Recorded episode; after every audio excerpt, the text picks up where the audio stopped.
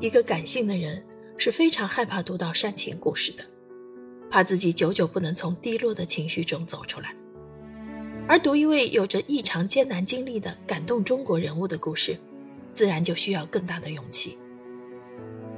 只要稍微了解姜木南事迹的人，就能够想象，在他的成长历程中，他和父母必定付出了常人难以想象的持久的艰辛和努力。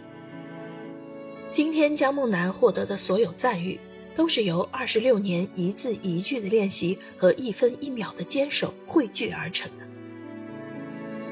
在《追梦天使姜梦楠》一书中，姜梦楠好像与普通人一样，他一样喜欢过玩魔方球。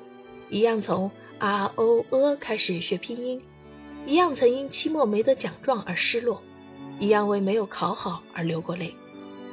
但他又不一样，逆境中的他更早的明白了努力的价值，并从小坚持不懈的努力着。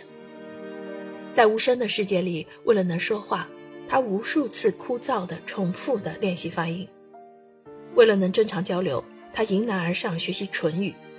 为了能和原来的小伙伴一起上学，他刻苦又勤奋，保持着优异的学习成绩，甚至在跳级后激起班上其他同学积极上进的昂扬斗志。江梦南终究是不同寻常的，他的茁壮成长从未因为失聪而受限。他自信、善良、骨气、坚强、大方。他一步一步从偏远山区的农村走进了清华大学，成为一名博士生。感动了十四亿中国人。什么样的父母亲可以养育出这样坚韧的孩子呢？从书中的字里行间能够了解到，江梦南的父母就是普通的中国式父母，愿意为自己的孩子倾其所有。相信很多孩子都体会过这样的父母之爱。这对父母在面临抉择时，总能选到最利于孩子成长的道路，比如学说话、学唇语。跟普通孩子一起上学。这对父母有无限的爱心、恒心、耐心和细心，在孩子遇到挫折时，总能用巧妙的方式给予鼓励。这对父母懂得尊重，当孩子憧憬外面广阔的天空时，能够强忍不舍，适时放手。这对父母心怀感恩，记忆里处处珍藏着帮助过他们一家的人和事。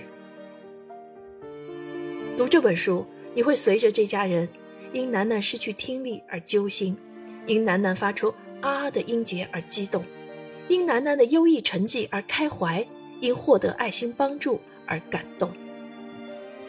然而，全书没有丝毫悲情渲染，不会给你任何情绪的负担。这家人一路的曲折和跋涉，仿佛早就消散在微微的暖风中，真的全要靠读者自己去想象了。感谢亲历者和作者，眼里有光，心中有爱，将这样一个艰辛的、真实的、励志的故事呈现得如此暖心、纯善。如果你和我一样感性，不必花时间纠结。这是一本有效引导青少年学会坚韧与努力，帮助家长构建和谐亲子关系的佳作，是汲取正能量的基站。最后，感谢本书的作者曾散老师。